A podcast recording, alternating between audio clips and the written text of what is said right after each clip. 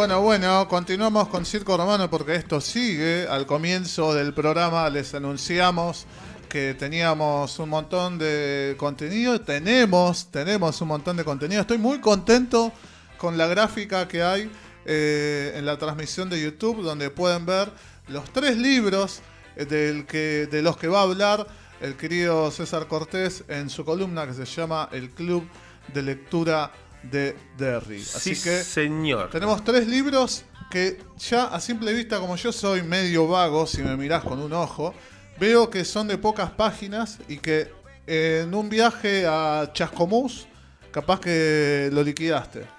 Así es. Me animo a decir eso. Sí, señor. Eh, 200 páginas. Ya está. No, no, no, no tanto más. Como dijo Vitico hace un rato, el libro de Vitico son menos de 200 páginas. Mira. Bueno. Fuerte al medio, un penal fuerte al medio. Un penal fuerte al medio, seguro. Seguro es, espacio suficiente para una historia concreta, con fundamentos y disfrutable. Bien. Bueno, tenemos tres libros. Tenemos tres libros, pero antes de comenzar el libro, Sí. de comenzar con la, con la reseña de estos libros, voy a hacer eh, rápidamente, eh, voy a recomendar en realidad que se acerquen este fin de semana, en realidad a partir de mañana y el viernes, jueves y viernes, en la ciudad de Quilmes está el encuentro de literatura política en la municipalidad de- del partido de Quilmes, así que es un buen lugar para, para- para acercarse, una buena oportunidad. Va a haber este, seminarios de discusión política, introducción a la literatura política y un poco más de, de- la literatura de, la literatura fina al, al género. Al género no, a la, a la temática, A la que, no- que no- que nos, que, nos, que nos compete en este momento. Justo, ¿no? Especial mañana, sabiendo hoy que hoy se cierran las listas para saber quién va a ser nuestro o nuestra próxima presidenta o presidente. Y después en, el país hay un montón de cosas para ver, para, para ver, para asistir. Eh, por ejemplo, en, Reconquista, en Santa Fe, tenés la Feria de Libros Gente del Agua, que está desde el 12 hasta el 26 de este mes. Eh, ¿Qué más? Mañana y pasado en Rosario de Santa Fe está Malón, fiest- Festival del Libro y la Lectura. Eh, en Tostado, también en Santa Fe, tenés del 28 de junio al 2 de julio la segunda Feria del Libro como puentes. Eh, y hay un montón de cosas para, dar vueltas por, el país. Y vamos a estar tratando de encontrar eh, ferias que estén dentro de un rango cercano a lo que es la ciudad de Buenos Aires y la provincia. No vamos a dejar de lado a ninguna de las ciudades del país, pero prefiero centrarme en lo que está más a disposición nuestra, ¿no? Me encanta, me encanta este momento de data para que se acerquen, como hablábamos también hace un rato, eh, la, la posibilidad de que todas las ferias eh, estén por todos lados, que no solamente esté concentrada acá en, en- ¿cómo se llama? Eh, En el centro hegemónico del país. en su momento lo hacían en el Centro Municipal de Exposiciones y ahí tiré el documento, lo tiré arriba de la mesa, ahí al Ahí lado en de la Facultad de Derecho. Claro. Eh, pero no, ya ha cambiado de locación y Yo- celebramos esto de que estén por todos lados. Ahí vi uno de los recitales más hipnóticos de mi, hipnóticos de mi vida. Ahí vi a Björk, Mirá, una cosa qué lugar raro para verla. Ahí to- tocó ella, en realidad era ella con unos 8 iPads. Sí, en cada uno tenía un instrumento y una voz y ella cantando una cosa. Uh, Delirante. Delirante. lisérgica, Mal. casi lisérgica. Mal, mal, hermosa, ¿no? Hermosa, hermoso de ver y de escuchar. Y también voy a. En un, en un- esto es un gusto personal que me doy. Sí. De recomendar lugares para que vayan a ver libros. ¿no? Hoy voy a comenzar eh, recomendando una librería que a mí me gusta, que me encanta, que es chiquita. Es hermosa de ver porque es- tiene una mesita grande, un montón de libros en las paredes. Se llama Suerte Maldita. Está en la calle Serrano, ahí en Palermo, a dos, tres cuadras de la Plaza Serrano. Eh, es un lugar divino para ir. La gente que está siempre ahí es muy amable. Les encanta hablar de libros. Una de las características de, sus publicaciones en sus redes sociales es venir a charlar de libros. Y cuando vos vas, te sentís realmente cómodo porque si vas buscando algo que como específico, te llevan por un montón de, ramas de ese árbol y te- o sea, vas a comprar un libro y te terminas llevando cuatro o cinco, más allá de los precios que tienen, que son bastante recomendables. ¿eh? No, estamos hablando de una de, las librerías más caras de, la ciudad, sino una de las que tiene precios más accesibles y a pesar de ser un lugar físicamente chico, tiene títulos que son muy difíciles de encontrar eh, en otras librerías. Así que si estás por Palermo, estás haciendo pasos vas a cerrar este sábado, este domingo, este fin de semana que es XXL, si querés hacer un buen regalo, bueno, acércate a Suerte Maldita, que las chicas siempre, siempre te van a saber guiar y decir qué es lo mejor que podés leer para vos. O para regalar. O para regalar. Si, si tenés una característica más o menos definida de a quién va el regalo, te aseguro que vas a salir súper bien recomendado de Suerte Maldita. Me encanta, me encanta. Estás, estás con todo, César. estamos, estamos ahí, estamos ahí con todo. Y ahora Recomendando exposiciones, librerías. Y ahora vamos con. Y ahora vamos a entrar en el, tópico central de esta sección, el Club de Lectura de Larry, que es recomendar libros. Así es. Y vamos a comenzar con dos libros que tocan una, tocan una temática que es el boxeo. ¿no? Vamos a empezar primero con un hombre de verdad. Un hombre de verdad es un libro escrito por Thomas Page McBee y habla de su historia. Thomas Page McBee es el primer boxeador transexual que peleó en el Madison Square Garden. Este libro no, no, habla de un trasfondo eh, sociocultural eh, como podemos imaginar en cuanto a, la vida clásica de un boxeador. Es un tipo, es una persona que decidió hacer un cambio de identidad, un cambio de género y tal como lo dice el título, el título es este define de manera puntual lo que el libro cuenta. Un hombre de verdad, lecciones de un boxeador que pelearía, que peleaba para abrazar mejor. El trasfondo del libro no está centrado en lo que vive un boxeador, en lo que pelea un boxeador o en lo que hace un boxeador por llegar a justamente boxear, pero sí habla de la de la lucha de un ser humano por eh, reconocerse como hombre, ¿no? Los dos libros que recomendamos hoy sobre boxeo hablan justamente sobre la qué significa ser hombre. Este, este en, un caso puntual es se puede hablar de una biografía, pero es una biografía novelada, ¿no? Contada en primera persona desde los inicios de su adolescencia, donde él descubre que es un un hombre encerrado en el, cuerpo, de la mujer, la aceptación sociocultural de un pueblo chico, él después se muda a Nueva York, la aceptación de la familia, la aceptación propia, que también creo yo que es la más importante, ¿no? Si bien creo que e, al menos lo que transcribe el libro eh, es la primera que sucede, la aceptación personal es la, primera, la primera en ser eh, abrazada. Mm. Eh, la otra parte, la que es la social, la familiar, la de los amigos y las amigas también, que muchas veces, sabiendo la, situación en la que estás, eh, un paso al, dar un paso al costado, ¿no? Sin, quizás sin comprender lo que te pasa o lo que le pasa a él en, lo más profundo del ser. Es un libro interesantísimo, ágil de leer. No me da pena en ningún momento al golpe bajo, para nada. Este, lo cuenta con mucho humor y hasta con un desparpajo hacia su propia elección y hacia su propia vida establece el deporte, el boxeo, como un método de acercamiento hacia la masculinidad, es la que encontró él. ¿no? Podía haber lo dice, podía haber encontrado el fútbol americano, podía haber encontrado el béisbol, podía haber encontrado el soccer, que le dicen allá. No, él se metió en gimnasio, comenzó a entrenar boxeo, este, siempre fue abierto en cuanto a su condición de transgénero, y bueno, peleó en el Madison Square Garden, ganó esa pelea y después se retiró, ganó por puntos, no, no, entendió, no, no, entendió, lo dice en el libro, entendió que en definitiva eh, lo que tenía que probarse él era no recibir golpes ni tampoco darlos, pero sí estar en la situación que él hubiera preferido eh, no estar.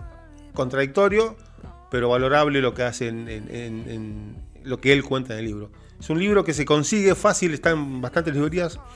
No estoy actualizado con el precio al, al día de hoy, porque este libro lo tengo hace por lo menos tres o cuatro años, pero sé que ronda entre los 2.500 y los 3.500 pesos. La edición es muy linda, la, tapa es... Me encanta, me encanta muy bien. Y un dato no menor, eh, se lee fácil en cuanto al tamaño de la letra. Para los que tenemos que usar anteojos es como...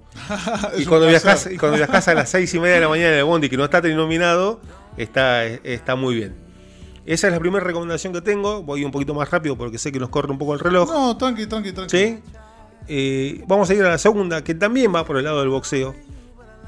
Este es un libro clásico de 1949, clásico en la cultura popular norteamericana, no acá, ¿no?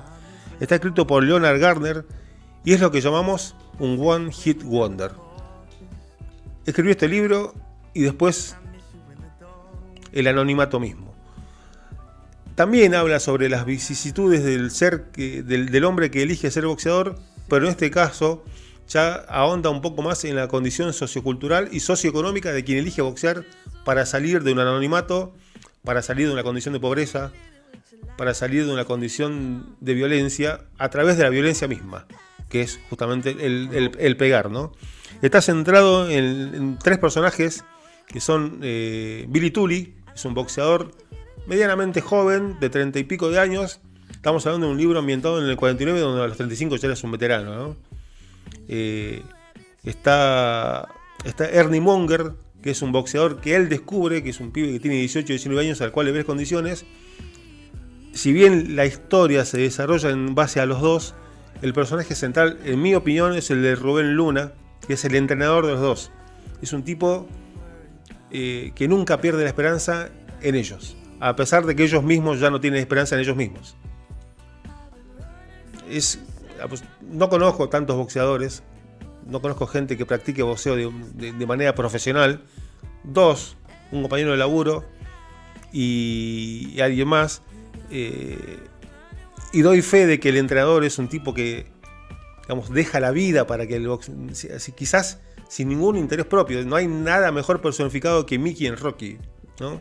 Un tipo que vivía en la pobreza, pero que dejaba todo para que Rocky eh, llegue, a, donde, después llega, ¿no? Tengo un recuerdo, perdón César, del entrenador de Látigo Koji, por ejemplo, alguien canoso, no puedo acordar ahora. Amilcar Brusca. Amilcar. Brusa. Mm. También, un tipo que murió en el anonimato, no, no fue millonario, pero. Dejó eh, todo. Dejó todo. Deja. Y la personificación de Rubén Luna en Fat City, estamos hablando de Fat City, no di el nombre del libro, perdón. Eh, es fabulosa. Es un tipo que ya entrado en años, con su familia, que quizás, quizás hasta en alguna parte de su vida antepone, o sea, deja a un costado a la familia para dedicarse a, a sus pupilos y que nunca recibe nada a cambio, ¿no? Ni siquiera el agradecimiento de los pupilos a los cuales él le cede parte de su vida. Es un libro que en el, en el momento que fue editado eh, habló mucho de una, de una generación norteamericana que estaba eh, diezmada por la pobreza, estamos hablando del post primera guerra, post segunda guerra mundial, eh, perdón, en el medio de la, segunda guerra mundial no había laburo, los hombres que no habían ido a la guerra estaban en cosechas de, algodón, no importa si eras negro o blanco, o recogiendo tomates, o recogiendo limones, o lo que fuera que, o lo que, sería la, fruta de estación. Es un retrato muy puntual de la época, lo hablo puramente del desconocimiento sin haber estado en la época, menos en Estados Unidos, pero te lo pinta de arriba abajo como era una sociedad ni siquiera dividida, ausente, ausente para los que se habían quedado, quizás hasta menospreciando al hombre que estaba dentro del país sin haber ido a pelear la guerra, ¿no? Sabes que me, quedé pensando, digo, el boxeo hace 50 años atrás, capaz que, va, capaz no, estoy seguro que no sería el negocio que fue muchas muchas décadas después, o sea, como que era otra otra cosa. No digo que no que no, seguramente habría negocios, pero por lo menos de que yo tengo uso de razón, a ver, porque fui a la Federación de Box, me llevaba mi viejo ahí en Castro Barros y Rivadavia, eh, por lo menos no, no, es que vi 30 años pelea de boxeo, pero eh, vi un montón y agarré, la parte que agarré yo ya era show, era mucho más show que quizás una, una pelea, pelea. Sí las, vi muchos peleones en la Federación de Box, eh, más cercano quizás a lo que representaría en los 50 el libro. Exacto, sí, exacto. No, no, no había bolsas eh, astronómicas que te salvaran la vida con, una, con una pelea. La, la definición de los personajes de Fat City eh, le, queda, le queda como anillo al dedo el subtítulo del primer libro que recomendé. son eh, historias de un boxeador que pegaba para aprender a abrazar. Eso es, eh, te, puedo transcribir la definición, el título de este libro a, la definición de los personajes boxeadores de Fat City. Es una novela que también se lee, se lee rápido, pero es este es un poquito más cruda, un poquito más este hasta dolorosa te puedo decir porque la, la caracterización de los personajes y la identificación que te puedes generar con alguno de ellos. No me pasó a mí, pero si sos boxeador y ves que no llegás y estás ahí dando vueltas de un ring a otro, te puede dar un golpe, va redundancia, bajo. Es la segunda recomendación que tenemos para este, este miércoles. Fat City de Leonard Garner la, también se consigue. Yo la conseguí este hace poquito, está en 4 mil pesos, más o menos 4 mil, 4 mil 100 pesos. Y es una reedición, no sé cuántos números, cuántos ejemplares habrán salido. Si lo conseguís, comprarlo porque es un clásico que no se hace, no se reedita tantas veces. Creo que es, eh, no, creo no, estoy seguro, eh, estoy informado que es la primera reedición que se hace creo que en 30 años de este libro. Y no se consigue en formato digital tampoco, así que lo busqué para tenerlo en formato digital y no hay forma. ¿eh? papel o papel. Papel o papel. Esa es la segunda recomendación que tenemos. Y la tercera y última, por este miércoles, me voy a meter con un autor argentino que a mí me encanta. Eh, autor de Ultratumba, de Jamás cobré, siempre corrí, es un gran título. gran título, librazo. Quiero, eh, citar uno, un título que tiró César, que presentó en lo que fue la anterior columna del Club de Lectura de Derry, Instrucciones para robar un supermercado. Ahí tienen otro nombrazo, y encima de lo que trata. Eh, por favor, busquen en Spotify el Club de Lectura de Derry, que ahí van a encontrar la columna pasada y también en, YouTube. Y bueno, próximamente, para quien agarró tarde, las recomendaciones de hoy. Pero bueno, quería sumarme a ese a esa onda de títulos particulares del libro. Sí, sí, ese libro, el que te, eh, nunca cobré, eh, nunca cobré, siempre corrí, es, un, es una fábula del conurbano también, pero es, es muy, muy buena. Leonardo Yola es un escritor nacido en La Plata, eh, joven, tiene 48 años y tiene, tiene escrito como por lo menos 12 libros. Y te aseguro que es uno a la altura del otro y se va mejorando y se va mejorando y se va mejorando. Kryptonita nos cuenta la historia del tordo y la banda de superhéroes delincuentes en el urbano. Y cuando digo superhéroes, son superhéroes. Es la personificación de Superman, la personificación de Batman, la personificación de Flash, la personificación del Guasón, la personificación de Linterna Verde, todos metidos en personajes comunes y corrientes que vemos nosotros en la calle, pero con superpoderes. Te cuento la historia de eh, esta banda que cae a un hospital en el conurbano y está el tordo. Después se hizo la serie, el tordo es, Pablo Rago en la serie, creo. Y el, personaje que sería Superman es Juan Palomino, que es el que aparece, digamos, está toda la, está toda la, está todo el libro y toda la serie en estado de coma. ¿no? Le dieron un, kriptonitazo, digamos. Es, un, es básicamente un western actualizado de DC Comics, si queremos llevarlo a, una cuestión más de superhéroes. Está escrita en un lenguaje que nosotros entendemos, eh, habla mucho en, argento. En argento puro, ni siquiera en un fardo, argento puro. Che, vos, Salame, Gil, Otario, Todas esas palabras están metidas en este libro y todas tienen un sentido práctico que hacen al desarrollo de la historia.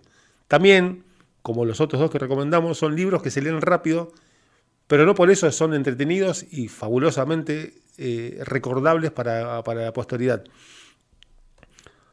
Son, los libros que tengo. Yo hace un tiempo entré en, un, en, una, en un momento gasté mucha guita en libros, ¿viste? Se compraba cinco y había seis que no me gustaban, pero los compraba igual. Un compulsivo de libros. Sí, me gustaban, leía la contratapa y me decía, che, este, este, esto puede estar bueno. Después era una cagada de libro y bueno, podía pasar. Lo que hice desde un tiempo para acá fue leerlos en formato digital y si me gusta, lo compro. O sea, es más, más un objeto de, de quizás hasta de colección mía, ¿no? Eso me pasó con los libros de Oyola. Los primeros los vi en digital y después lo, lo, fui. necesita un papel. sí, por favor. Eh, Kryptonita es un gran libro. Está, adaptada la, la, serie, la hizo Telefe en un momento. Eh, duró 10, 12 capítulos, que es lo que da el, el, libro. Creo que la serie se llamó la banda de. Nafta Super se llamó la serie. Que es el nombre del personaje de Palomino, que vendría a ser en realidad Superman, ¿no? Eh, y el villano de turno, que es la policía misma. El, villano del, chorro del, chorro es la policía. Eh, es un libro divertidísimo de leer. Eh, también habla un poco de la situación real de lo que tenemos en, en- en Argentina, aunque tenga 10 o 12 años. Esto no, no- no- no varía mucho en el país, ¿no? Lo que pasaba hace 15 años sigue pasando igual, Sí. así que este, En el 510 y en el y 2000, el 2000 también, dice así dice la- así dice el tango. Así que esas son las recomendaciones de esta, semana.